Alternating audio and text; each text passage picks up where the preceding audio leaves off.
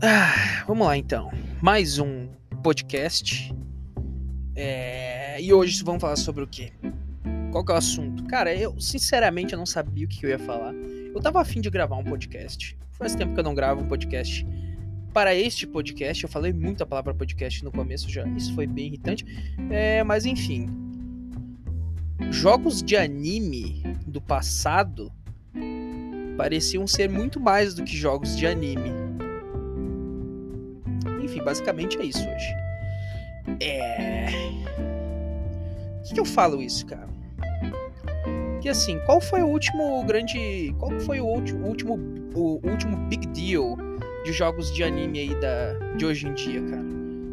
Que eu saiba foi o Dragon Ball Z Kakarot.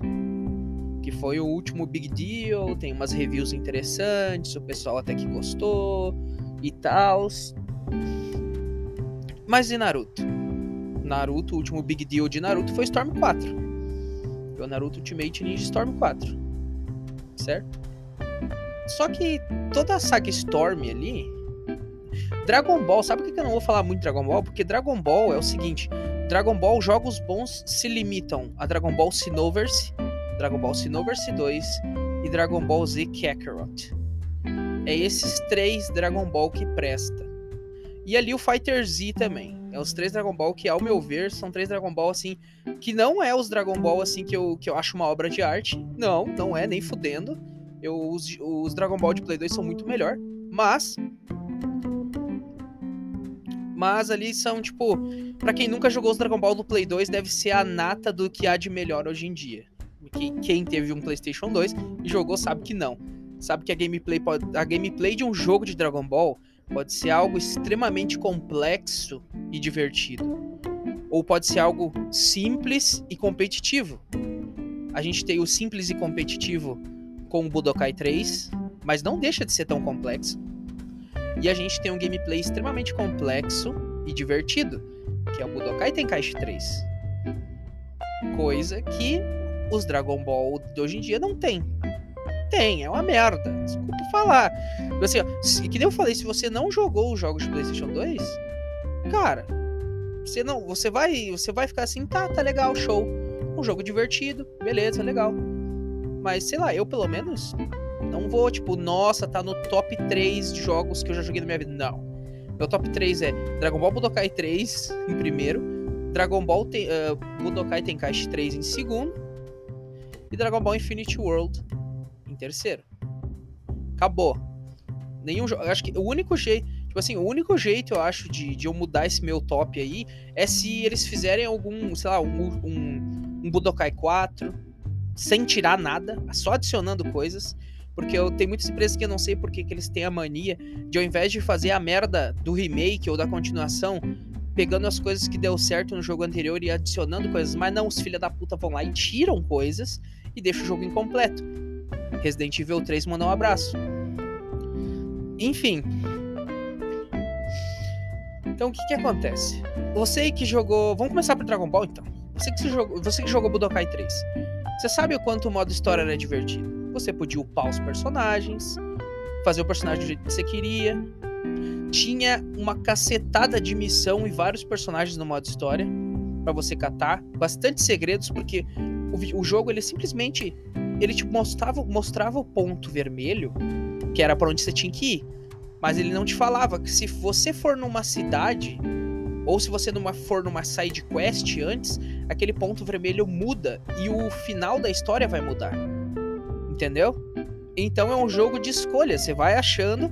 Quando você acha uma missão secundária e você completa ela, na maioria dos casos, o teu, o, o, a história no decorrer ela vai mudar. E lá no final, se lá no final, vamos supor, você enfrentar o Majin Buu, o Kid Buu com o Goku. Se você fizer uma, se você fizer na primeira jogada, né, tinha isso também.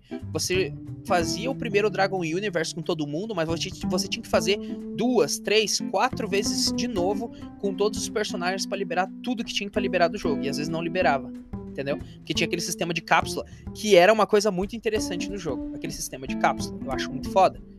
Uh, e tipo, mas se você fizesse algo na segunda jogada, você tinha que fazer algo, alguma missão secundária, você não ia enfrentar o Kid Buu mais. Você já ia enfrentar o Broly.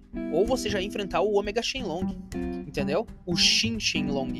Entendeu? Mudava o, o, a história. Isso era foda demais. Sem falar, como eu disse, o sistema de cápsula. Você, por exemplo, personagens. Uh, esse sistema do Budokai 3 de Ki. Porque o jeito, a jogabilidade do Budokai 3, não do Infinity World, porque é diferente, tá? O Infinity World e Budokai 3 pode ser parecido, mas são diferentes. Tem diferença de personagem. A principal diferença é que tem personagens a mais no Infinity World. Tem personagens Uh, tem personagens. De, tem dois personagens do Budokai 3 que não foram pro Infinity World, que é o Ubi e o Cell Jr. Porém, o resto foi tudo para lá. E eles adicionaram personagens de filme e personagens do GT, como o Super 17. Deixa eu ver. O Janemba. Eles adicionaram o Pai Kohan também. Que o Goku enfrenta no outro mundo quando ele tá morto. Enfim, eles adicionaram mais coisas lá. Mas a jogabilidade é diferente. Eu prefiro o Budokai 3. Infinity World, nhé. Budokai 3, eu prefiro. A jogabilidade. Então, o Budokai 3 era o seguinte, velho. O Budokai 3, quem jogou sabe o que eu tô falando. Tinha aqueles níveis de, de Ki. E vamos supor, tinha três barras maiores que as demais. Essas três barras de Ki, elas vão subir automaticamente. Sem você fazer nada. Agora, se você bater no inimigo, elas vão subir mais rápido, obviamente. Só que as outras quatro barras, elas não vão subir. Porque o, o a, a, é como se fosse o que base do teu personagem é aquele ali. Então, personagens como Yantia, uh, tem Shinhan, o Kuririn não, porque nesse jogo, para quem assistiu Dragon Ball, sabe que o Kuririn teve o potencial liberado pelo grande patriarca lá em Namekusei. E nesse jogo ele tem a transformação, uh, um Lock Potential, que faz com que ele ganhe uma barrinha, uma das barrinhas que são pela metade, que não enche automaticamente. Quando você se transforma com o Kuririn, ele ganha uma barrinha a mais. Então ele fica com quatro barrinhas enchendo automaticamente. Isso é muito bom. E o que que acontece? Uma coisa que eu acho muito foda. Esse sistema de Ki e esse sistema de batalha, a transformação tem, um, uh, tem importância. A transformação em si tem importância, sabe? Tipo, quando você tem a capacidade de se transformar, você tem vantagem sobre seu inimigo. Não é só porque a transformação, ela não ela aumenta um pouco só o teu ataque, ela aumenta, ela diminui algumas transformações, algumas transformações elas diminuem a tua defesa para aumentar o teu ataque, tá? E só que não aumenta tanto assim.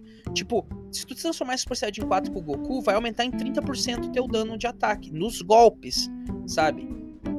Não é tão, tanta vantagem assim.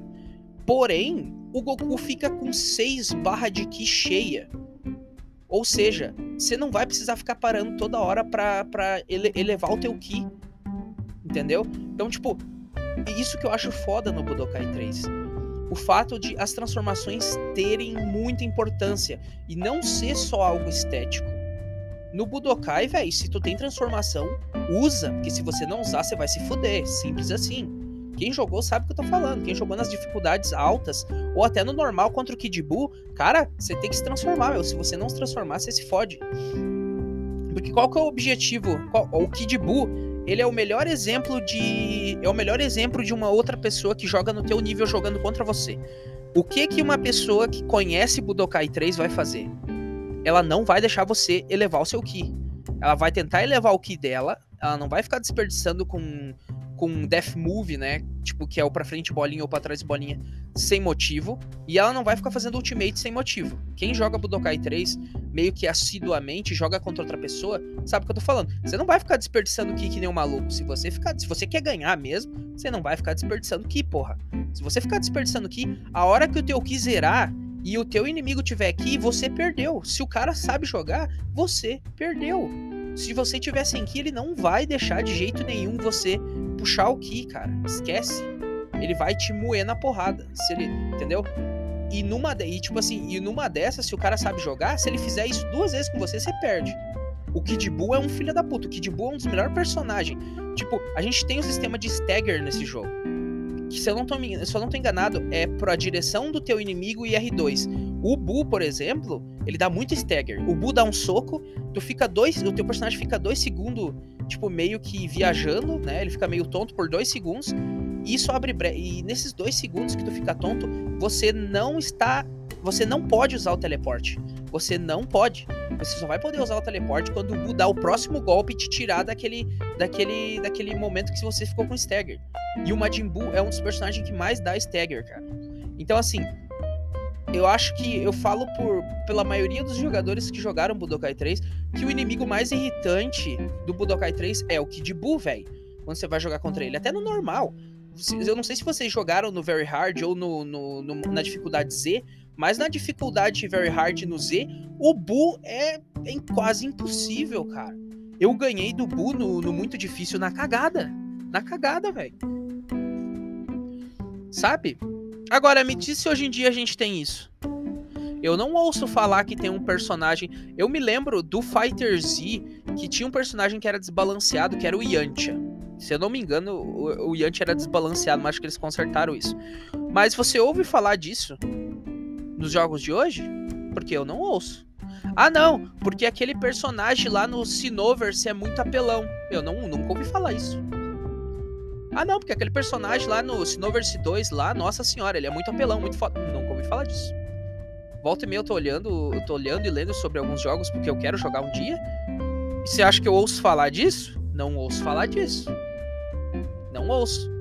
Não é tipo, não é como, por exemplo, sabe, os jogos de, uh, os jogos de anime de Play 2 marcaram tanto, eles eram tão bem feitos que se você lembra, você pensa no Kid Buu, você lembra aquele filha da puta do Budokai 3. Cara é uma lenda, é um filho da mãe, é um dos mais difíceis, um dos mais chato. E por que, que é um dos mais difíceis? A própria gameplay, tipo, uma gameplay complexa para você entender, e ao mesmo tempo não é, porque o Budokai 3 não é, não é difícil de pegar os comandos, é simples, mas justamente por ser simples, você consegue fazer com facilidade manobras para desviar dos golpes do inimigo e para atacar. Só que quando o cara sabe atacar mais do que você sabe defender, já era. Você vai se fuder. Então é isso que eu falo. Tipo assim, hoje em dia, eu não sei como é que é, mas nem o Sinoverse é, é um jogo. Na verdade, o Sinoverse é um jogo bem pobre, cara. Na questão de complexidade. O Sino, tipo, diferente. Ó, vamos, se a gente comparar o Sinoverse com o Budokai, o Sinoverse já perde. Nessa questão de complexidade. A quantidade que você pode fazer as coisas. A quantidade de combo a diversidade de combo que você pode fazer. Só aí eu acho que só o Budokai, que não é um jogo que, que é tão complexo, ele já ganha já do, do em questão de dificuldade. O Sinoverse é só quadrado, quadrado, triângulo. Triângulo, triângulo, quadrado, chato pra caralho. Muito chato. Mas é um jogo divertido. Eu tipo, achei divertido. Mas quando eu paro para analisar o Sinoverse, eu fico desanimado. Quando eu comparo ele com jogos do, do... Cara, se eu comparar o Sinoverse com o Budokai Tenkaichi 3, acabou, velho acabou. O Xenoverse é um jogo muito merda perto do Budokai 3. Do Budokai Tenkaichi 3. Não dá. E tipo, isso não é. Não é. Não é, é que assim, o que acontece? Todo jogo de anime, na verdade, todo jogo tá sofrendo cada vez mais com aquele mal de só gráfico e pouca e game, gameplay. O que mais tem hoje, que é o que eu fico puto, é o seguinte: é só gráfico.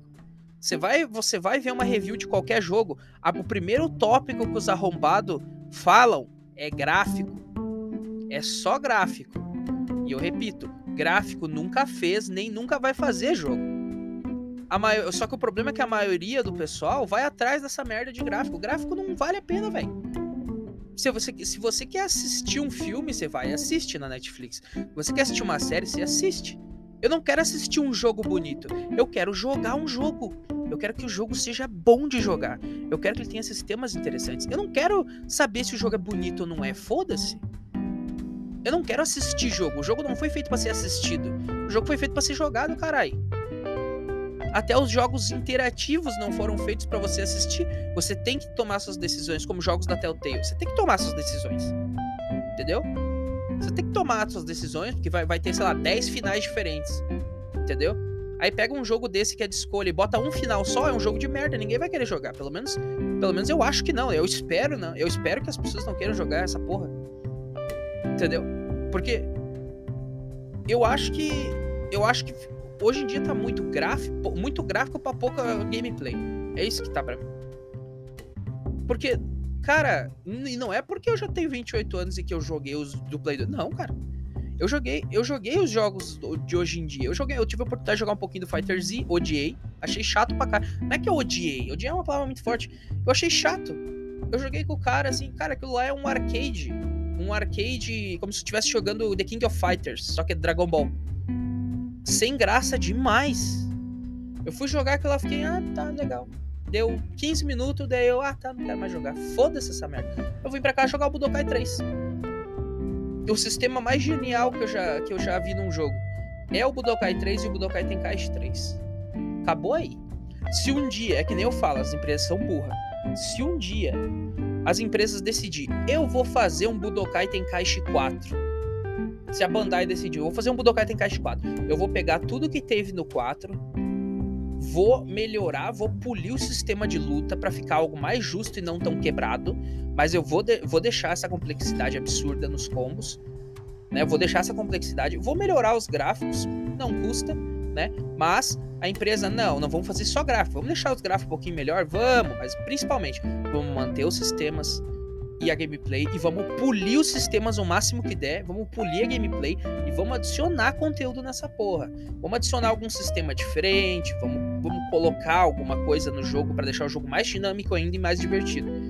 E lança o Budokai Tenkaichi 4, eu te garanto que essa porra esvazia das prateleiras. Eu garanto. Claro, o problema é que o contexto que eu tô usando é aqui no Brasil. E aqui no Brasil a gente tá ligado que o Play 2 reinou por muito tempo. Eu não sei lá se no, no, no Japão, por exemplo, é desse jeito. Não sei se lá no Japão, para eles. Porque o japonês é meio, meio. Sei lá, cara, é meio estranho os gostos. Porque assim, para nós, o Budokai Tenkaichi 3 foi, uma, foi um. Foi um marco. Foi tipo aquele divisor de água. Depois só veio merda tem jogos pós Budokai Tenkaichi 3 e pós Budokai 3, merda. jogos, uh, jogos que vieram antes do Budokai Tenkaichi 3 eram bons, mas esses jogos, esse ali é, é, é o pilar que, que, que, define o que, que é um jogo de Dragon Ball ser bom pra caralho. Que não é ter gráfico bonito, mas sim ter uma gameplay maravilhosa e competitiva. Eu sei lá, cara. Eu sei lá, eu não sei o que eu tô falando. Eu não sei o que eu tô falando. Sei lá, cara, é tão, é tão desanimador você jogar jogos de anime hoje em dia. Você pegar lá, que nem agora eu desbloqueei meu PlayStation 3. E daí, cara, eu baixei o Budokai. Budokai. Eu baixei o Budokai 3 remasterizado. Os caras tiveram a pachorra. A pachorra de censurar alguns Ultimates. Sendo que no Play 2 não era censurado porra nenhuma. Censurar pra quê, caralho? Os caras censuraram o Ultimate do Broly. Eles, tipo assim, quando o Broly pega a pessoa pela cabeça, tá ligado? Quando o Broly pega, pega a pessoa pela cabeça, tá ligado? E joga e gruda a pessoa no chão, eles, eles cortaram, deixaram em branco. Então, se você tá jogando a versão do Budokai 3 em HD, tem alguns Ultimate que foram uh, censurados. Eu não faço a mínima ideia do porquê Sabe o que, que eu penso de censura? Foda-se. Sabe o que, que você faz? Você vai lá no cantinho do jogo e coloca, e coloca lá. Uh, mais 16, mais 18. Só que é que nem eu falei, outros países talvez não é normal as crianças jogarem jogos como a gente. Por exemplo, eu com 12 anos, com 13, mano, eu tava jogando Budokai. Eu tava assistindo Dragon Ball, sangue pra caralho, todo mundo se quebrando na porrada a gente aqui do Brasil, acho que a gente era. É, é meio que a gente é aquelas crianças raiz, tá ligado? A gente com 13 anos assiste coisa que era pra 19 anos. Isso é natural nas casas brasileiras. Eu acho que lá fora é todo mundo mais, mais fresco. Ai, o meu filho, ele só assiste categoria pra idade dele. Oh, sabe? Então eu acho que talvez lá fora, tipo, um jo esse jogo do Budokai 3, lá que é a versão americana, sei lá, lá tal talvez, talvez eles encheram o saco com isso. Tipo, ai, ah, tem que ser, tem que ser de acordo ali com a, com a, com a tarja ali do jogo. Como é que o jogo tá 14 anos e tem e tem, sei lá, você faz o ultimate do Broly na Videl, aí o Broly pega a Videl e, e arrebenta ela a pau. Isso aí não pode. Isso é machismo. é só um jogo, cara. Vai tomar no cu, porra. Então eu acho. Não sei por que, que foi. Eu sei que tem censura. Eu acho ridículo. Então, se você quiser jogar o Budokai 3, joga o Budokai 3 do PlayStation 2, tá? O originalzão lá. Do PlayStation 2, porque não tem censura. O remaster tem censura. Outra coisa que eu baixei foi o Dragon Ball Ranking Blast 2, porque o 1 eu odiei. Agora o 2 Agora o 2 eu até achei interessante. O 2 já é mais parecido com o Tenkaichi. Eu não joguei muito, mas eu achei parecido. pelo pouco que eu vi. O, eu baixei o Dragon Ball Burst Limit, muito triste, é um jogo pobre de conteúdo, é um jogo com uma gameplay lenta, e mais do que lenta, é uma gameplay de merda, o Burst Limit. Foi o que eu falei. Nunca jogou o Budokai 3? Ou, sei lá, por, por algum raio de motivo você não gostou do Budokai 3? Se, seja lá porque você joga mal, porque você não gostou. Porque eu vi gente. Eu vi gente reclamando. Eu tava lendo na GameFAQs e eu tava vendo coisas sobre. Ah, tem como elevar o seu Ki, porque o Ki do Burst Limit sobe sozinho. Só aí eu já fiquei puto já. Não tem, você não tem a, você, a, tipo assim, no momento que o Ki sobe sozinho, isso já ao mesmo tempo facilita as coisas, facilita. Eu não quero facilidade. Eu quero ter liberdade na hora de jogar um jogo do Dragon Ball. Eu quero ter liberdade de gameplay. Liberdade. Quanto mais livre você é para fazer qualquer coisa num jogo, mais divertido ele se torna. Entendeu? É uma merda. E agora eu esqueci o que eu tava falando. É uma merda. Tá, eu tava falando, eu tava falando mal dos jogos. Ah, o Burst Limit. Eu tava vendo um cara lá falar na GameFAQs que, ai não, porque o sistema do Burst Limit é muito faz muito mais sentido. Você vê no anime por acaso os personagens elevando o seu ki. Não, eu nunca vejo no anime. Capaz, não existe no anime nenhum personagem elevando o ki dele. Não existe. Capaz. Você assistiu Dragon Ball? O mesmo Dragon Ball que eu, você assistiu, né? Aí, esse tipo de cara é aquele tipo de cara que só quer ficar lançando poderzinho a cada 5 minutos. 5 minutos. Toda hora. Esse, esse, tipo de cara é aquele tipo de cara que vai jogar um jogo e ele só quer ficar no poderzinho. Não é aquele tipo de cara que adora jogar ir pra porrada mesmo, entendeu? Daí o cara, ah, não, eu não gostei do Budokai. Eu fiquei assim. Cara, ou você perdeu muita luta por falta de ki porque você é ruim que você não administra, você não entendeu que um do um, a melhor dica que você pode receber no Budokai 3 é administre o seu ki administre o seu ki no Budokai 3 pra você não se fuder. Então acho que ninguém deve ter dado para ele essa dica. Porque ele deve ter perdido muita batalha por falta de ki, aí ficou putinho. Entendeu? Aí ele veio me falar do Burst Limit. Cara, eu achei uma, uma sacanagem o Burst Limit. Pra quem não tá ligado, esse jogo é de PS3, tá? Eu acho que, se não me engano, é o primeiro, um dos primeiros, se não o primeiro Dragon Ball que foi lançado. Ele veio depois do Infinite World. Então ele tem muita coisa parecida com o Infinite World, só que ele é uma bosta. Simples assim. Ele é uma bosta. O jogo é lento pra caralho. O, tipo, as, as transformações. Ó, no momento que. Ó, já, já, já cai por terra aí, ó. O que você não pode carregar nesse jogo? O que sobe sozinho. Ah, Douglas, o que que tem? O que que tem? O que que tem que as trans tuas transformações perdem sentido? O que que eu falei do Budokai 3 lá atrás? Budokai 3, as transformações fazem sentido. A, a, o jogo, o sistema do jogo dá uma grande importância para transformação. Se eu estiver jogando com o Goku contra o Vegeta Super Saiyajin 4, o Vegeta tá com uma vantagem gigantesca. Ele tá dando mais dano, tá? Ele tem muito mais ki que eu, porque as barrinhas. As, ele tem seis barrinhas que estão cheias. E quando ele gastar aquelas barrinhas ali e a gente estivesse espancando, a minha barrinha não vai subir. A minha barrinha não vai passar da terceira. Já ele vai estar tá com sete barras, portanto, ele vai poder se teleportar muito mais. Ele vai poder. Ele vai poder durar muito mais tempo no Hyper Mode. Pra, e ele vai poder lançar mais de um Ultimate Attack.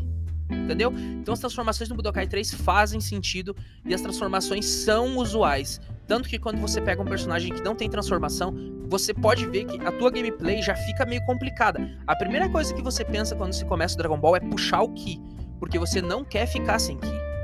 Você não quer ficar sem Ki. Você que jogou Dragon Ball e entendeu que um dos big deal do sistema é administrar o Ki, a primeira coisa que você faz é tomar distância e tenta encher o Ki o máximo que dá, depois você vai pra porrada.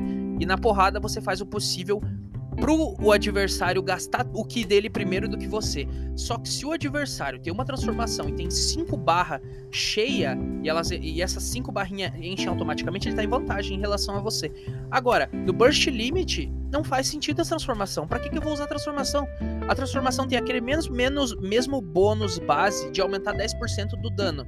Só que como o Burst Limit só vai até a saga do céu, a gente não tem Super Saiyajin 3, Super Saiyajin 4, a gente só tem até o Super Saiyajin 2 e acabou ali. Então, assim, quando eu me transformo, eu não ganho barra, eu não ganho merda nenhuma. A única coisa que eu acho, se eu não me engano, porque eu joguei, eu virei o jogo, mas eu virei no jogo na força do ódio. Eu tava puto com aquela merda. É um Dragon Ball Budokai incompleto, o Burst Limit.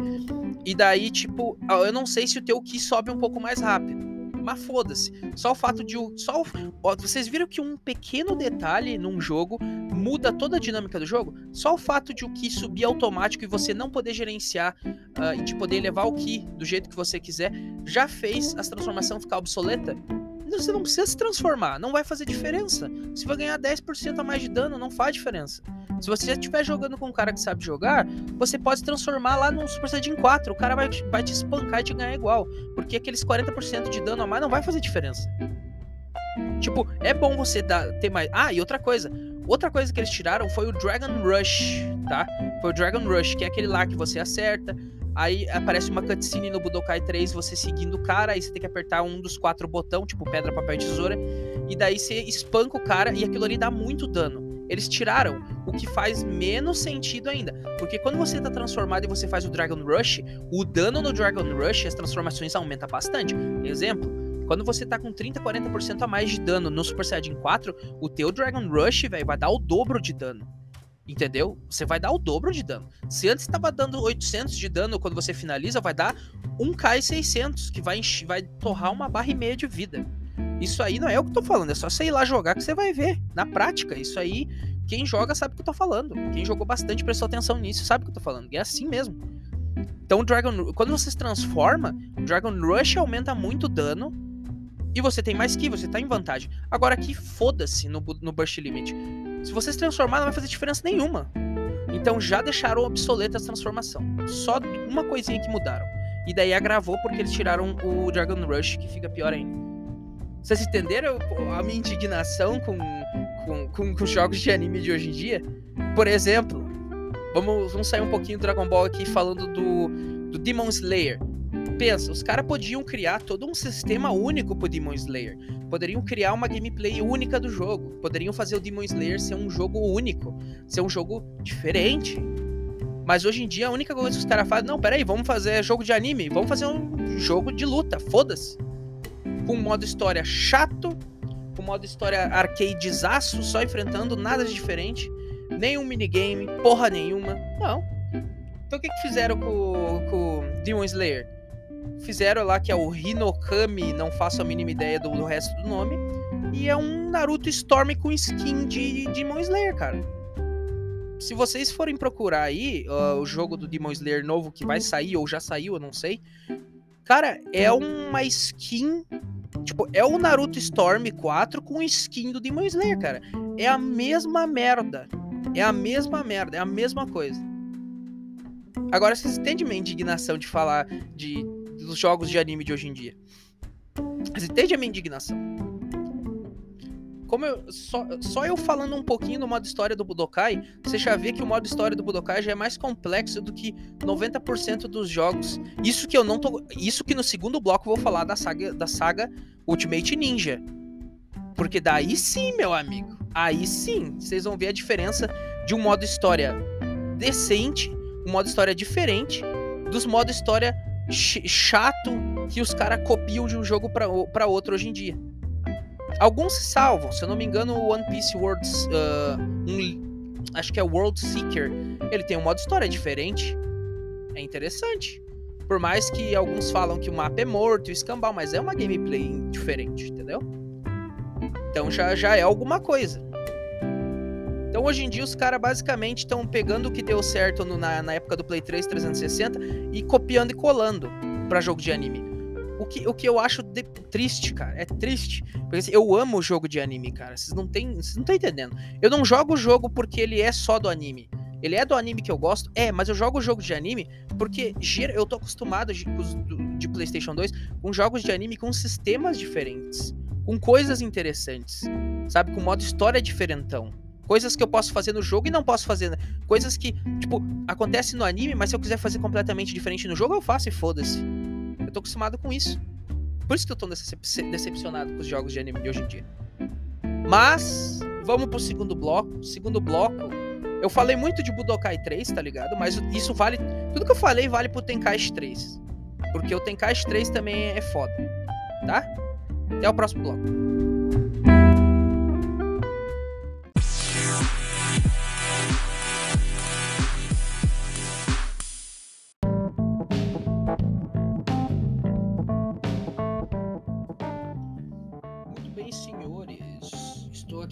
Gravando outro dia. Esse, esse, esse, primeiro bloco foi gravado dia 25 de dezembro. Eu tô aqui no dia 2 de janeiro de 2022, porque, sei lá, eu perdi o. Eu perdi minha batalha diária contra a depressão e fiquei uns tempo aí sem vontade de fazer nada. Saca? E daí volta e meio abri umas lives no TikTok pra, pra, pra me livrar dessa porcaria, dessa tristeza absurda. Mas enfim, uh, deu para ver até agora no podcast que as informações tiradas para o podcast foram direta, diretamente tiradas do meu mais profundo ânus, né? Porque vocês vão ver erro pra caralho, é normal. Estou falando na força do meu sentimento. Mas vamos lá. Que, eu ia falar agora no segundo bloco? Eu ia falar de Narutinho Ultimate Ninja, Saga Ultimate Ninja. Não, ao, não a saga Ultimate Ninja Storm, a saga Ultimate Ninja. Aquela saga tesuda que tinha um monte de segredos, que tinha uma gameplay simples, mas complexa ao mesmo tempo. Apesar de que eu, eu do que, né? Eu acho a gameplay do, dos Storm muito boa, muito divertida. Só que é aquele jogo que eu jogo uma hora eu fico de saco cheio e, e sei lá, vou jogar outra coisa, entendeu? Porque para aí, tipo, nos Storm ali, tipo, isso para mim, tá? Tudo, tudo isso que eu falei até agora, isso tudo meio que vale para mim, entendeu? Dos meus gostos, né? Vai ter gente que vai concordar e vai ter gente que não vai concordar, enfim. então, cara, a gameplay do, dos Naruto Storm, ela é boa, ela é bem feita e tal, foi pensada para ser para jogar online também. Só que, que nem eu disse, eu fico de saco cheio porque para aí. O glamour do Storm acaba na gameplay dele. Inicia na gameplay e acaba na gameplay dele. Acabou ali.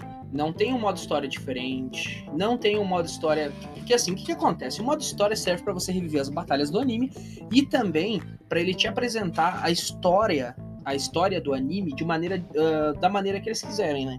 Então, a empresa pode optar por mostrar o modo história de maneira diferente né? Com sistemas diferentes e interessantes o modo história, para você ficar entretido. Ou ela simplesmente pode jogar um arcadezaço lá que você vai enfrentar um inimigo atrás do outro, só passando cutscenes do anime, e é isso aí, que é o modo história que eu mais odeio. Eu acho. Odeio também não, né? Odeio, tô exagerando, mas eu não gosto. Eu acho muito chato, entendeu? Uh, tanto que, para você ter uma ideia, o Naruto Ultimate Ninja 5 foi. O Ultimate Ninja 5 e o Ultimate Ninja 3 foram os Narutos que eu mais virei na minha vida. O Ultimate Ninja 3 eu devo ter virado umas 4, 5 vezes, porque ele tem dois modos, né? Ele tem o um modo o, acho que ele tem o Hero Mode, que você revive as batalhas do anime de um jeito bem simples, né? Como é o Storm.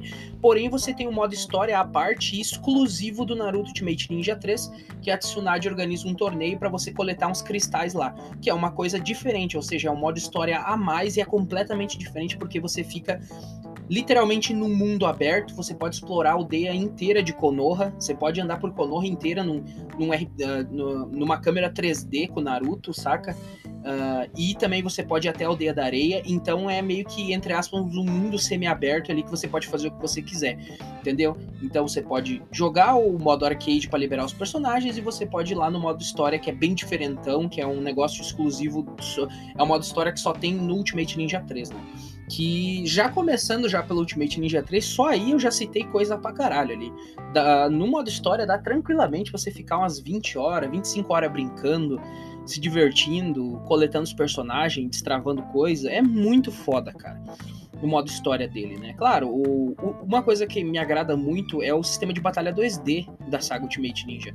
Eu gosto demais, porque, cara, é uma coisa simples de você decorar os combos, de você decorar o Kawarimi, de você fazer Ultimate Jutsu e tal, só que tem certas coisas que você acaba descobrindo na cagada, porque elas não mostram, entendeu? Você pode ir lá na, na se eu não me engano, tá? Se eu não me engano, realmente isso não mostra. Quando você vai na tela de, de command list do personagem, o modo awakening deles não mostra o, taunt. Por exemplo, se mostrar, ele mostra só para você segurar para cima, que é a provocação. mas ele não te diz o que, que vai fazer especificamente. Então tem personagem que vai só provocar, tem personagem que não vai, tipo, isso pegou muito forte no Naruto Ultimate Ninja 5. No Naruto Ultimate Ninja 5 esse sistema de awakening ficou muito forte, eles poliram, deixaram melhor, né? No Ultimate Ninja 3 não tinha tanto. No Ultimate Ninja 3 alguns personagens ganhavam um boost de velocidade só ou simplesmente dava uma provocada no cara e acabou aí, né? No Ultimate Ninja 3. Uh, e Ulti, uh, Ultimate Ninja 5, por que eu falo muito dele? É porque ele, ele pegou tudo o que era a saga Ultimate até então, ele adicionou sistemas novos, coisas novas, e deixou o jogo mais complexo da saga Ultimate Ninja, entendeu? O, o jogo mais completinho no quesito gameplay, sistemas, modo história, é Ultimate Ninja 5. Ele é mais completo, entendeu? Uh, uma coisa que era legal no Ultimate Ninja 2, por exemplo, que foi meu primeiro jogo do Naruto, que eu nunca. Que, que, eu nunca tinha jogado. O primeiro eu joguei, mas não curti tanto. Mas Ultimate Ninja 2 foi o primeiro jogo de Naruto que eu joguei. Acho que eu tinha lá, vai, 12 anos lá, 11 anos. E eu amei esse jogo. Era muito massa porque você. Cada personagem tinha cerca de três três jutsu diferentes, só que cada Ultimate Jutsu, dentro desses Ultimate Jutsu, você fazia mais três. Então, se você apertasse uma vez triângulo bolinha, ele fazia o primeiro estágio. Só que dentro desse primeiro estágio, você fazia duas técnicas. Três técnicas, entendeu? Não sei se deu pra entender. Você ia pra, te pra tela pra apertar os botões, você terminava aquilo ali, e daí se você acertasse, ele continuava a técnica. Aí ia pra segunda técnica. Aí ele, daí você fazia os combos para ele acertar. Daí se você acertasse, você ia pra terceira técnica. Se você errasse, ele parava ali. Entendeu? Ou seja, dentro de um Ultimate Jutsu, tinham três Ultimate Jutsus. Então cada personagem tinha nove Ultimate Jutsus. Não sei se deu para entender esse cálculo. Pra você que não tá entendendo muito, baixa o Ultimate Ninja 2 aí e joga ele pra você ver que eu tô falando. Então, quando você apertava duas vezes triângulo bolinha, você já dava o estágio 2 do Ultimate Jutsu. Que dentro desse Ultimate Jutsu tinha mais três. Quando você apertava três vezes bolinha, teu personagem ficava azul, se eu não me engano, e você executava. E ele fazia o Ultimate Jutsu estágio 3, que dentro do, do estágio 3 tinha mais três ninjutsu, entendeu? Então, tipo, cada. Imagina isso, o quão foda era isso. Só um personagem tinha nove, nove jutsu. Nove por mais que era continuação de uma técnica igual, mas mesmo assim são nove cutscenes diferentes. Saca? Os caras tiveram que modelar nove cutscenes diferentes para cada personagem. E no Storm, eu acho que. No Storm, não, no, no Ultimate Ninja 2, eu acho que deve passar de 15 personagens, né? Então, ou seja, os caras tiveram trabalho. E os caras fizeram com vontade. Olha só. Hoje em dia você vai jogar um Storm e os caras tem dois. O cara tem um jutsu só e acabou. Ele tem o triângulo, ele tem o triângulo bolinha, aí ele tem o triângulo, triângulo bolinha e acabou ali. Já era, acabou ali. Deu para perceber isso? Acabou ali, velho. Entendeu? Acabou por aí. Aí, tipo, tem um personagem que outro, que você combinando eles, você faz um jutsu único dos dois, em dupla, mas parou por aí. E o, o que a gente mais tinha, exemplo, voltando pro Ultimate Ninja 3, era os jutsu em dupla quando você pegava o Naruto e o, e o Jiraiya, por exemplo, tinha um jutsu que você destravava para eles. Ah, porque o, no, no, Ultimate Ninja 3 e no 2 era tudo customizáveis os Ultimate Jutsu, você podia escolher qual usar. Então, no caso do Ultimate Ninja 3, você, por exemplo, vamos supor, você tinha o Naruto. Aí tinha três Ultimate Jutsu pro Naruto, você tinha que escolher um. Então, você escolhia ou Rasengan, ou escolhia o, o, o, o aquele Jutsu que o Naruto faz os clones lá, e que ele usa contra o Kiba, Kiba aquela técnica, né? Que é o Naruto, Naruto's Barrage, né? E, e por último, aí liberava, você tinha que liberar, acho que no modo história, se não me engano, uh, você liberava um jutsu em conjunto dele com o Jiraiya. Aí qual que era o jutsu em conjunto? Ele e o Jiraiya usando o Rasengan indo pra cima do cara. Com dois Rasengan juntos, se unindo e virando um Rasengan gigantesco. Então, era muito massa, entendeu? Era foda demais, velho. Era muito pica ter esses jutsu. E, e, era uma coisa comum no Ultimate Ninja 3. No Ultimate Ninja 4, uh, ah, no Ultimate Ninja 5, no 4 no 5 já não ficou tão comum, né? Já tipo, tem a maioria dos jutsus em dupla que tem no Ultimate Ninja 3 não tem no Ultimate Ninja 4 e no 5. Por isso que eu falo, os jogos da franquia Ultimate Ninja, eles eram únicos demais. Tem coisas no Ultimate Ninja 2 que só tem no Ultimate Ninja 2, entendeu? Como, por exemplo, esse esquema que eu falei, os três níveis de Ultimate Jutsu. Cada personagem tem nove Jutsus, que é muito interessante, entendeu? Aí tu vai pro Ultimate Ninja 3, aí você tem. Uh, do Ultimate Ninja 3 você tem o quê? No 3 e no 2 uh, tem uma diferença ali de personagem, né? Mas, mas enfim, daí você vai pro 3, o 3 tem um modo história que só tem no 3. Inclusive o, o 2 também tem um modo história muito divertidinho. Ele é mais parado e tal, é um pouquinho arcade, mas tem quests secundárias para você fazer também. É um pouquinho mais paradinho, mas é divertido sim. Se você quiser um dia jogar, vai dar uma chance, joga lá que você vai entender o que eu tô falando. Mas aí você vai pro Ultimate Ninja 3, Ultimate Ninja 3 não tem os mesmos sistemas de jutsu que nem tem no 2, por exemplo, três níveis diferentes de jutsu, só tem o triângulo bolinha e acabou. Porém, você pode customizar e cada personagem tem de dois até três jutsus ou quatro para você escolher entre esses aí. E dentre esses tem muito jutsu em conjunto. Tem bastante coisa em conjunto lá. E esses jutsus em conjunto são exclusivos do 3, do Naruto Ultimate Ninja 3. Você não acha no Ultimate Ninja 4. Entendeu? Talvez um ou outro, mas eu acho, mas eu não lembro ao certo, mas no 5, por exemplo, no 5 você não tem os jutsus em conjunto, entendeu? Que tem no Naruto Ultimate Ninja 3. É uma coisa exclusiva dele, que nem o modo história que é exclusivo também. Saca? Outra coisa, o Naruto Ultimate Ninja 4 tem um modo história exclusivo também. Ele tem um modo história que, se eu não me engano, cara, agora eu não vou lembrar. Ele tem uma parte do modo história que eu acho que é depois que você termina o modo história, ele vai até a, até a primeira parte ali do Gara. E daí ele acaba ali. Só que depois daí, você começa uma história que é extra só do Ultimate Ninja 4, que foi feita só para ali, só para aquilo ali, que é, é, uma, é uma missão que você entra numas minas de que tem uns minerais brilhantes, você enfrenta uns bichos lá, mó fodão, saca? E foi aí também, no Ultimate Ninja 4, que a gente viu o modo história se diferenciar muito do modo do modo uh, do modo batalha, né, do versus duel, porque a gente luta contra os inimigos em 3D né? Com um sistema de batalha bem diferentaço do, do, do Versus Duel, bem diferente. Então aí você tem mais um jogo do Naruto Ultimate Ninja, sendo único, sendo um modo história único só dele e com alguns sisteminhas ali que que foram passados pro Ultimate Ninja 5, né? E que não, vi, não, não foi herdado do Ultimate Ninja 3, saca? E daí a gente vai pro Ultimate Ninja 5, por exemplo, que é a nata da nata, aí lá você tem coisas como o Awakening, que foi muito melhorado.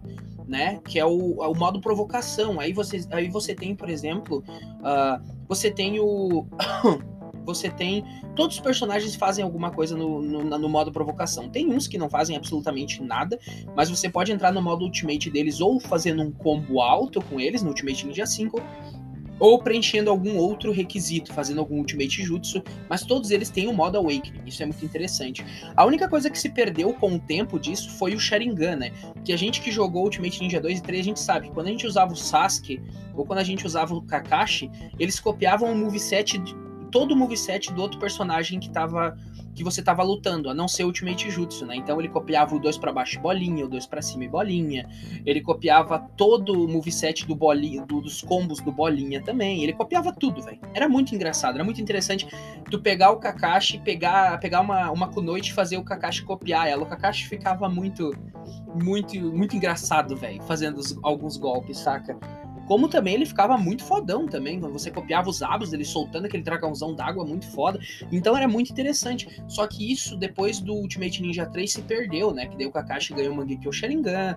Aí, tipo, até no próprio anime a gente não tem mais esse, esse negócio de, olha, o Sharingan copia as coisas. O Sharingan, o Sharingan, ele, ele pode copiar tudo e os caralho. Não, daí foi o Mangekyo Sharingan, aí foda-se isso aí. Eu vou ter que ligar o ventilador porque tá vai dar, tá muito calor aqui. Espero que não foda a gravação por causa disso. Mas assim, cara, era muito foda, velho. Saca? Uma coisa, as coisas, quando eu falo que o jogo ele tem muitos secrets, né? Principalmente Ultimate Ninja 5, é esse tipo de coisa que eu quero dizer. Exemplo, uh, quem diria que quando você segura para cima no modo provocação, né? Com o Gai Sensei, você abre a Lotus no Ultimate Ninja 5. Só que se você segurar de novo, imediatamente de novo para ele abrir a Lotus, ele vai abrir a Lotus de novo, velho. Entendeu? Então primeiro ele abre, ele abre os seis portões e depois ele abre, quer dizer, ele, ele abre os cinco portões aí no Ultimate Ninja 5, eu acho, e depois ele abre sete. Ele, ele abre de novo e a skin dele muda, sabe? Por exemplo, quando ele abre a primeira vez, ele fica todo vermelho com olho branco. Só que quando você segura de novo pra ele abrir a Lotus mais uma vez, ele fica com todo o cabelão para cima também. Sabe? Que nem o Lee fica quando usa Lotus. E isso é muito foda. Aí o moveset dele muda, os combos dele muda, ele fica rápido, o pulo dele fica alto. Esse tipo de coisa é uma coisa muito foda. Sabe? Isso aqui não mostra no jogo. Isso aqui não não tem no jogo. Talvez tenha na, na cartilha original, né? Os jogos de PlayStation 2, se eu não me engano, vinha também o manualzinho dentro e tal. Talvez tivesse no manual original. Mas no jogo não te mostra. O jogo, você pode olhar o jogo inteiro. Ele não vai te falar que se você segurar para cima de novo com o Gai Sensei, você abre a Lotus. Ele não te fala. Então você descobre sozinho. Eu simplesmente amo esse tipo de coisa na saga Ultimate Ninja. Que tem coisas que você descobre sozinho, velho. Principalmente, uh, por exemplo, no caso do Ultimate Ninja 3, você descobre, por exemplo, os jutsus uh, em dupla, né? Quando você joga a primeira vez, aí você fica, caralho, que foda, jutsu em dupla. E você vai liberando os jutsus, porque você não sabe quais tem, e você libera eles conforme vai jogando, e é muito foda. Ultimate Ninja 2, lá, por exemplo, tem, uh, por exemplo, tem um personagem que ele já vem liberado, que você não sabe de quem que é aquele personagem, mas só na versão japonesa, tá? Na versão americana do Ultimate Ninja 2, não tem esse personagem. Eu acho que, se até não me engano, esse é um personagem lá do primeiro filme do Naruto, que eles vão pro País da Neve, alguma coisa assim.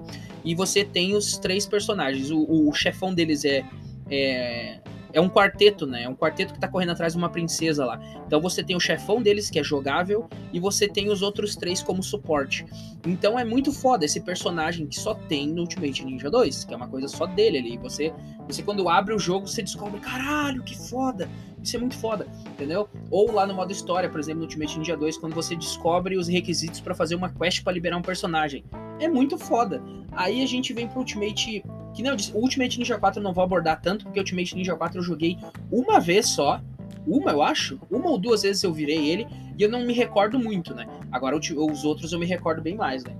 Então, tipo, Ultimate Ninja 5, por exemplo, tem outra coisa. Quando você aperta dois para baixo bolinha com o Lee e solta o botão, o Lee faz um Dynamic Entry meia boca. Agora, se você apertar dois para baixo bolinha e continuar segurando bolinha, o Lee dá o Dynamic Entry, rola, volta com outro Dynamic Entry, desaparece e vem por cima dando uma bicuda. Aí ele faz o Jutsu completo. Isso, se você for no, for no Movie List, não mostra, velho. Não mostra essa, essa parada. Aperta dois pratos, bolinha e segura. Não mostra. Tá ligado? Isso aí não mostra. Outra coisa também que não mostra é o seguinte: é, uh, se eu não me engano, isso não mostra, tá? A, maioria das paradas que eu tô falando aqui, se eu não tô enganado, você não consegue achar dentro do jogo, no lugar que te diz isso, sabe? E outra coisa que é muito legal é a Haikiri do Kakashi.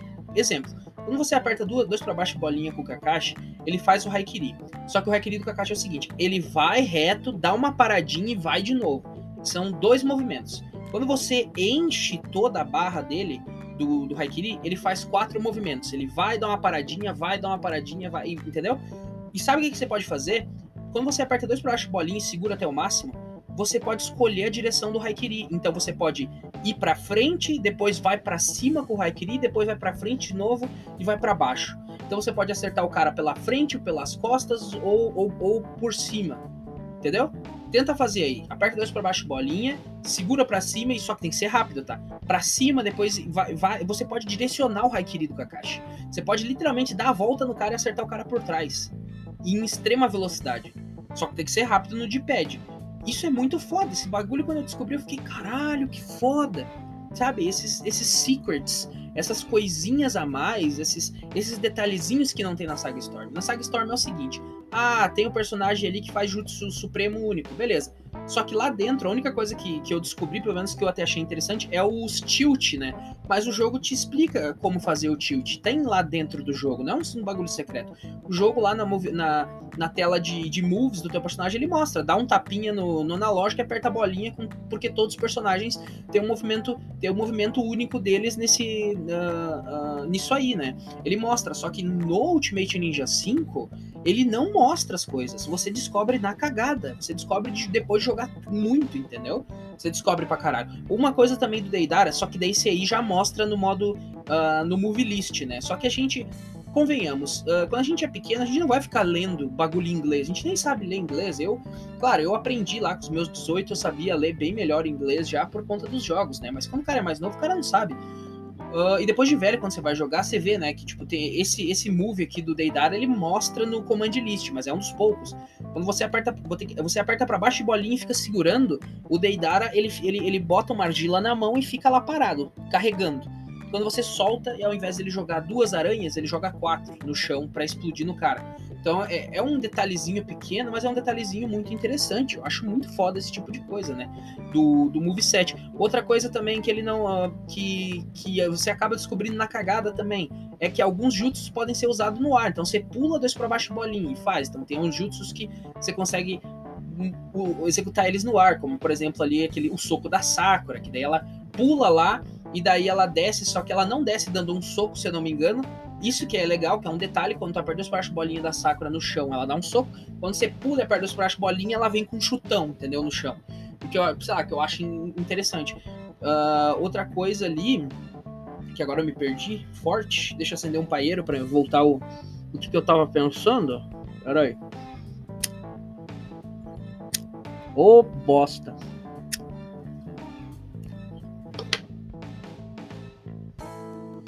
E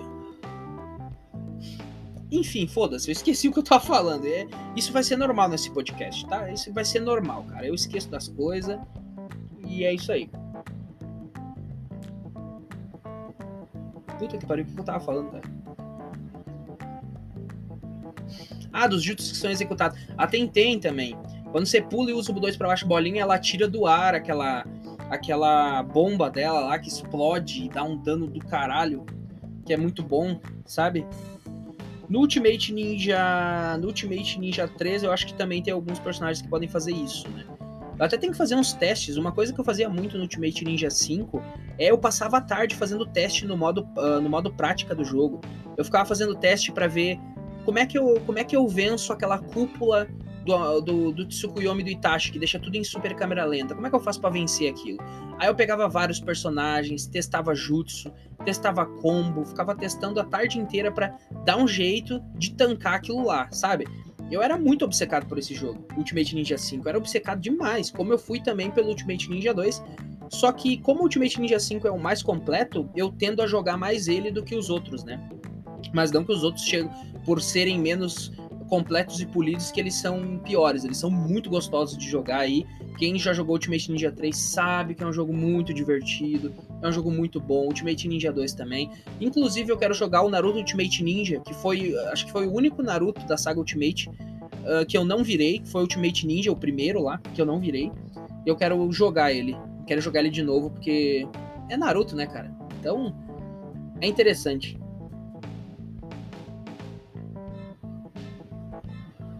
Fora, outra coisa também da saga Ultimate, uh, Ultimate Ninja, que eu gosto muito, é a criatividade nos jutsus, né?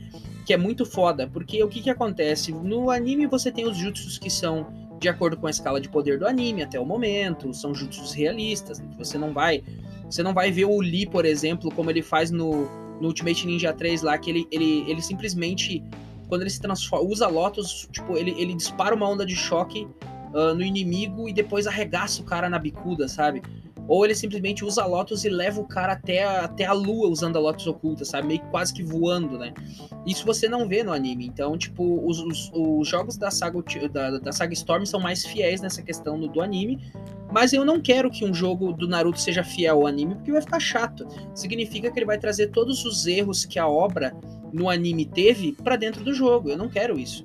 Eu quero que os caras se atentem que tem erros na obra, que tem erros de consistência, que tem coisas que são chatas na obra, e eles melhorem e façam melhor no jogo, entendeu? E a saga Ultimate Ninja faz uma coisa muito boa que é o quê? Que é a escala dos Ultimate Jutsus. Né? Por exemplo, se você vê o, o, o, o Neji, por exemplo, o Neji Shippuden, uh, lá usando o, aquele jutsu da palma aérea dele, que só dá um tapinha no cara no anime, no, no Ultimate Jutsu dele, no Ultimate Ninja 5, cara, ele destrói a montanha com aquela porra, velho. Sabe? Ele literalmente destrói a montanha, ele abre um oco numa montanha com aquela porra. É muito foda. Ou personagem que não tem destaque. No anime, no, no jogo, você vê a Kurenai brilhando, por exemplo, que é uma personagem muito boa de jogar. Você vê a Hanabi, a Hanabi que é muito boa de jogar também, quando você decora o moveset dela. Você vê a Hinata, velho que é muito boa de jogar. E daí você vê o Kaiten da Hinata, que destrói uma área gigantesca em 360 graus, literalmente. Sabe? Não é que nem o do Neji que pega só a parte de cima. O, da, o dela simplesmente é. Ela abre um oco, ela abre uma cratera no chão ali fazendo, fazendo esse jutsu, que eu acho muito foda. Sabe? Ou você vê a Ino, que não tem muito destaque aí dentro do jogo, ela, ela tem um jutsu lá que ela pula lá na puta que pariu usa um genjutsu para atrasar o cara e dá uma bicuda com os dois pés no cara e destrói uma área enorme, sabe? É muito foda. Ou você vê a Tenten, por exemplo, no anime, ela joga aquele. aquele ela faz o jutsu Tensasai, acho que é, se eu não me engano, o nome do jutsu. E ela joga o, pergaminho para cima e invoca um monte de, de kunai no chão. Aí explode uma área pequena. Aí você vai no, no jogo, ela joga o pergaminho com tanta força que o pergaminho vai alto pra caralho e se abre. Só que o pergaminho é muito maior, muito mais comprido. Aí do nada, velho, vem uma chuva enorme, gigante. O alcance do Jutsu é absurdo. E, tipo, uma chuva de kunai, tá ligado? Do céu. E do nada cai uma âncora gigantesca no cara, sabe? É, é, muito foda os Ultimate Jutsu, saca? Porque a escala deles é muito, muito legal, sabe? Tem muito Ultimate Jutsu, como o do Shino, que ele não faz porra nenhuma no anime, e ali ele faz. Tem um que ele pega, e literalmente, que é o Shino clássico, eu acho que ele pega e faz um monte de meteoro de. Ele faz um meteoro de inseto gigantesco, que nem aquele meteoro que o Madara tacou no pessoal lá na, lá na Guerra Ninja, o, o, o, Shino nos jogos já fazia isso antes, só que tacava um meteoro de inseto nos caras, era muito foda. Aí você vê o Shino Shippuden, que quase não teve destaque. Aí o Shino Shippuden do nada invoca um mar de inseto. E daí tem um jutsu que ele simplesmente invoca um mar de inseto. Aí o mar de inseto vem por trás do cara. Aí quando tá chegando perto do Shino, o Shino só bota a mão assim reto, para aquele paredão de inseto, ele faz um selo de mão e daí meio que os insetos viram, viram um tornadão do nada, se, se vão para dentro da terra junto com o cara e daí ele invoca os insetos, o inseto sai e começa a chover inseto pra tudo quanto é lado, sabe? Cara, é muito foda, cara. É muito foda. A, a escala de poder dos Ultimate Ninja, sabe? Então aí, só aí, nesses 26 minutos que eu tô falando, vocês já viram a quantidade de coisa extra, de coisa a mais, de coisas exclusivas dos jogos. Que, por exemplo, por mais que seja tudo da saga Ultimate Ninja, você vê que o 3 tem coisa que não tem no 2, aí você vê coisas no 2 que não tem no 3, aí você vê coisas do 2 e do 3 que não tem no 4 e no 5, aí você vê coisas no 5 que não tem nos jogos anteriores. Então, cada jogo da saga Ultimate no PlayStation 2 ele é único, sabe? Ele tem coisas só dele, né? Que é uma coisa muito foda. Isso, isso te traz isso traz uma felicidade absurda, porque você sabe que cada, ulti, cada Naruto Ultimate que você for jogar, você sabe que é um jogo único, você sabe que vai ter coisas que só vai ter naquele jogo. Isso é uma coisa que a saga Ultimate não tem. Ultimate, o, a saga, o, a saga, quer dizer, a, a saga Storm não tem isso, né? Então a, a saga Storm, ele é, ela é a mesma desde o Storm 2. O Storm 1 é bem diferentão, modo história e tal, pá. Só que desde o Storm 2, ele é o mesmo. Então o Storm 3 é a mesma coisa. Eles poliram, eles deram a polida no sistema de batalha, mas é a mesma coisa. Aí no Storm, vem o Storm 3, né? Aí depois do Storm 3, vem o Storm. Uh, Vem o Storm Revelations lá, que é um polimento em relação a esse. Aí vem o Storm 4, que é um polimento em relação a esse. Eu sei que tem o Storm uh, Generations, mas como eu nunca joguei, nem procurei nada sobre, eu não vou citar ele aqui, entendeu? Mas assim, basicamente o Naruto Storm ele é o mesmo desde o, desde o 2, entendeu? Até o 4, até o final ali. Aí eles tentaram mudar o sistema de batalha, tentaram fazer uma coisa mais interativa, mais MMORPG, que foi o Shinobi Striker, que ao meu ver foi um puta fracasso, né? Pelo menos é um jogo que eu raramente vejo as pessoas jogando em live, raramente vejo falar bem desse jogo, entendeu? Raramente, eu não fui procurar sobre e tal. Eu me decepcionei muito eu tava acompanhando esse projeto da Bandai, eu tava acompanhando desde o, desde o começo, desde quando foi, foi lançado o gameplay sobre o jogo, eu fiquei, caralho, vai ser foda, vai ser legal. Aí depois eu vi a gameplay da primeira hora no YouTube e eu fiquei, puta, é só isso aqui, velho? É isso aqui mesmo. Aí eu fiquei puto. Aí eu, tá, foda-se essa merda também. Então já tirei da minha lista esse Naruto. E a gente tá precisando, né, de um Narutinho, né? A gente vê jogos de Dragon Ball saindo todo ano aí, né? Tem, saiu Dragon Ball Kakarot ano passado, 2021, né? E esse ano aqui, 2022, tem mais um jogo do Dragon Ball para sair, né? Que já foi anunciado, já, se eu não me engano. Você dá uma procurada aí, tem uma cutscene sobre o jogo, acho que tem um, um prequel do jogo, alguma coisa assim, tá? Tem já. Uh, e, e, falta Narutinho, né? Falta Narutinho, deu uma, deu uma estagnada. Eles não fazem nada desde o Shinobi Striker. Deixa eu até, deixa eu até ver aqui de que ano que é o Shinobi Striker.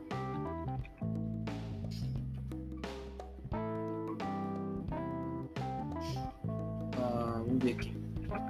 Que é o Naruto to Boruto Shinobi Striker, né? Que, que aborda bastante coisa do Boruto também. Uh, ele é de. Ele é de 2018, né? Então faz aí uns. Faz aí facilmente dois anos que a gente não vê nada do Narutinho, né? Porque depois que saiu esse aqui, a Bandai abandonou, né? A Bandai dá uma abandonada. Eu espero que o próximo jogo de Naruto, que eu sei que vai ter, provavelmente vai ter mais coisa do Naruto. Eu espero que o próximo jogo do Naruto não seja bagulho chato que nem é que nem é a Saga Storm, que os caras só metem um Ctrl C, Ctrl V, é, porque não tem condições, né, cara? Não tem condições de ficar nessa aí.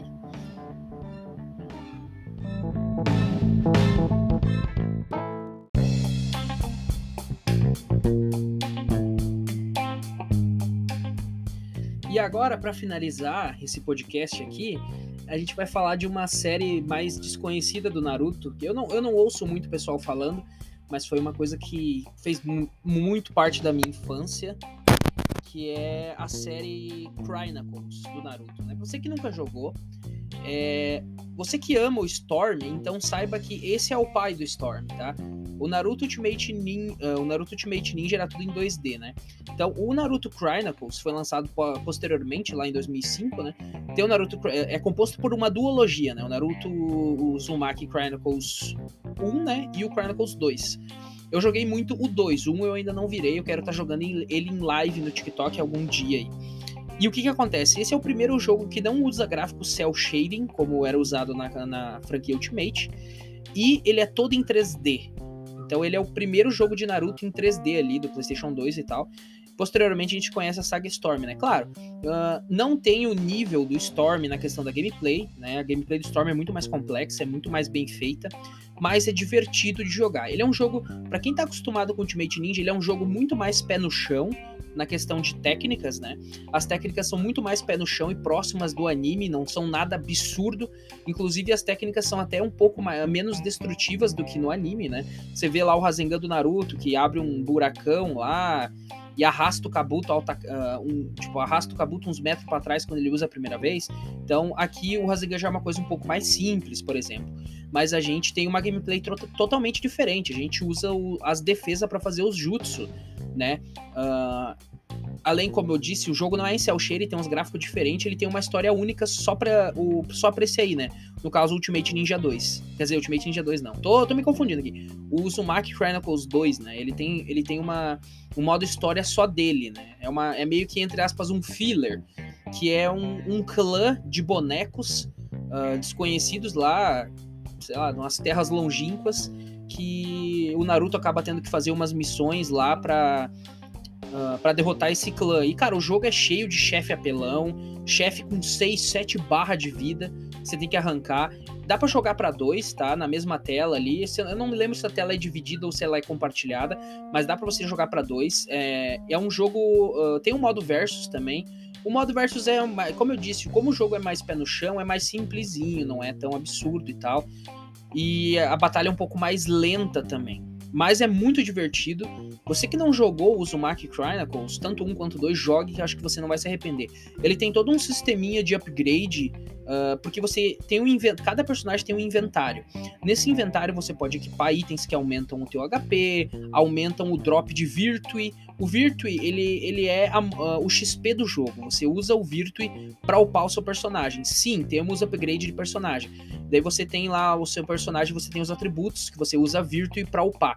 E diga-se de passagem, demora. Para você fazer 100% do jogo, você vai passar de 40 horas fácil. Então é um jogo que tem conteúdo. Você, uh, você aí que, que um jogo diferente de Naruto, que nunca jogou, você vai gostar provavelmente do Chronicles 2, né? O Chronicles 1 eu joguei, eu vi que ele é muito mais simples do que o 2, né? Mas assim, você quer ter uma experiência completamente assim, completa, né? Da, da, dessa duologia, jogo 2, né?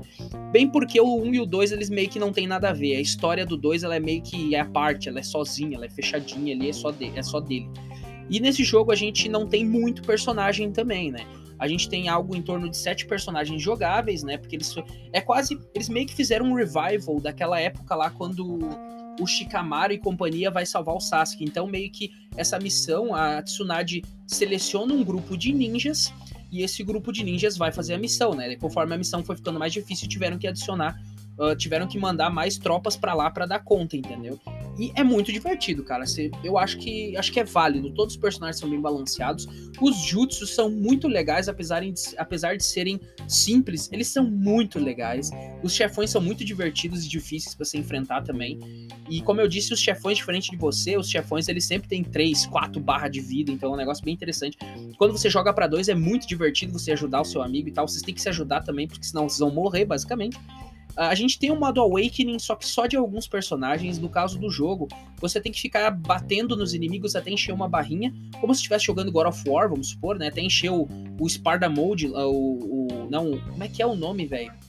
É aquele, aquele modo lá de Sparta que o Kratos tem, que tu aperta L3, R3 ele fica fodão. Então, basicamente é isso. Você tem com o Rock Lee, você fica batendo no cara. Quando encher a barrinha, você aperta triângulo e bolinha junto, que daí o Lee abre, abre os portões e os jutsus dele vão acabar mudando, né? O R1 e R2. Basicamente, o R1 você faz o jutsu principal, o R2 você faz um jutsu secundário e o R1 e R2 junto você faz um jutsu especial. Só que aí que tá o big deal. Eu disse que esse jogo ele tem, ele tem um inventário, como se fosse do Resident Evil 4 para você administrar e organizar. Se você quiser fazer os jutsus, cada jutsu ele tem um item. É como aquele sistema lá de cápsula que eu falei lá no começo do Dragon Ball Budokai, é muito parecido. Então, por exemplo, assim, você quer executar o jutsu sexy do Naruto, você tem que comprar, você tem que liberar o, como é que eu posso dizer, lá, no teu skill, no, no teu skill plate que se chama, né, o inventário você libera esse item e você tem que equipar no skill plate para você estar tá apto a usar esse jutsu do Naruto. Aí vamos supor, você tem, que, você tem que basicamente então liberar e equipar o R1, que é um jutsu, o R2 que é outro, o R1 R2 também é outro. Eles ocupam espaço, você tem outros itens raros no jogo que só que você só destrava depois de virar mais de uma vez. Uh, o jogo tem muita coisa secreta para você descobrir no jogo, é uma coisa muito legal. É... E, cara, eu recomendo. A gente tem o Itachi Ukizami no jogo também, que eu acho que é muito foda. Uh, e os jutsus. Uh, cara, é que, é que é um negócio indescritível. É um jogo bem diferente. Você que tá acostumado a jogar Ultimate Ninja é bem diferente, velho. Só que não deixa de ser divertido. E mais divertido ainda é você jogar com um amigo. Você pegar um amigo, ah, vamos zerar hoje o Naruto, o Uzumaki Chronicles 2, bora. Cara, vocês vão se divertir pra caralho. Você que tem um Play 2 pegando poeira aí, velho, dá uma chance pra esse jogo.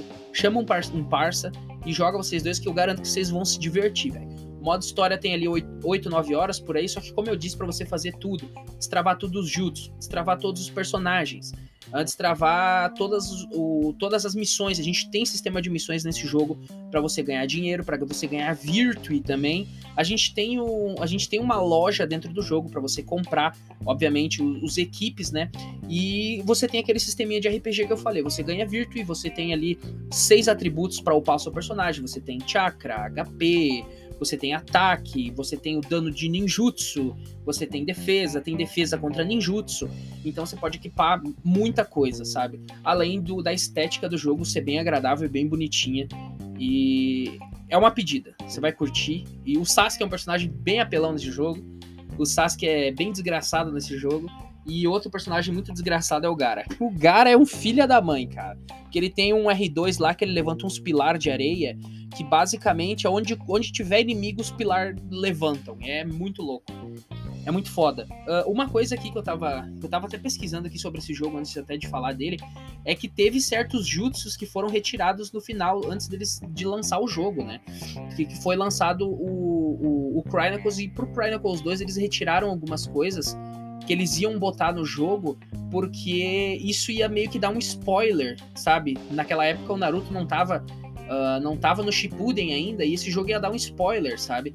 E, e esse jogo ele foi lançado pro mundo todo, sabe? Ele tem a versão americana dele, que foi a que eu joguei, tem a versão a, a versão japonesa que eu nunca joguei, nunca vi também, mas uh, aqui eu acho que a, que todo mundo teve acesso foi a americana. E todas as vozes, infelizmente, não tem as vozes japonesas, só tem as, a, a dublagem americana, que eu não curto muito a dublagem americana uh, do Naruto. A dublagem americana do Dragon Ball eu até gosto, eu acho legal, interessante e tal, mas a do Naruto não dá pra tancar, véio, é meio complicadinho. Mas se você esquecer disso, é, é uma experiência bem, bem gostosa esse jogo, cara. Vocês não vão se arrepender aí. Eu acho que fechando essa, falando aí do pai do, do, do Storm, que é o Chronicles, é, para você que não tá ligado ali, o, o Chronicles 2 foi lançado ali em 2005, né? Uh, o Chronicles 1, na verdade, foi lançado em 2005, então. e o Chronicles 2, que é o que eu joguei, foi lançado em 2006, um ano depois. Então, cara, é um jogo tesudo. É o pai do Storm, isso aí. Se você jogar, você vai. Você tá ligado, você vai entender o que eu tô falando. E assim, cara, é desse jeito que eu finalizo o podcast. Esse podcast foi, foi longo até, acho que deve ter dado uma hora e pouco. Aí deu falando o quão bom eram os jogos que eu jogava e o quão eu não me divirto mais com os jogos. Isso pode ser por causa dos jogos, que eu acredito que seja 50%, e os outros 50% seja porque eu tô ficando velho e rabugento também. Então, é, para você aí que. para você que curte aí os meu, o meu conteúdo lá no TikTok e tal, Cara, se você escutou até aqui, comenta na minha última publicação lá. Minha última publicação, o último vídeo que eu fiz lá foi de eu respondendo a pergunta lá de um, de um inscrito sobre o nerf de Naruto e Sasuke no Boruto. Então, manda lá que tu veio pelo podcast ou, ou manda lá que você viu, escutou o podcast até aqui, que vou meter o coraçãozinho lá no teu no teu comentário, beleza, mano? Então fechou. Até o próximo podcast. Eu não faço a mínima ideia do que vai ser o próximo podcast, mas vez em quando eu lanço um aí, beleza? Então tá, muito obrigado a quem assistiu. Assistiu, Douglas? Podcast não se assiste, se escuta, caralho. Enfim, vocês entenderam. Obrigado por quem escutou aí. Vai lá na publicação lá, se você escutou até aqui, se você teve saco para escutar até aqui. E é nóis. Valeu e até o próximo podcast.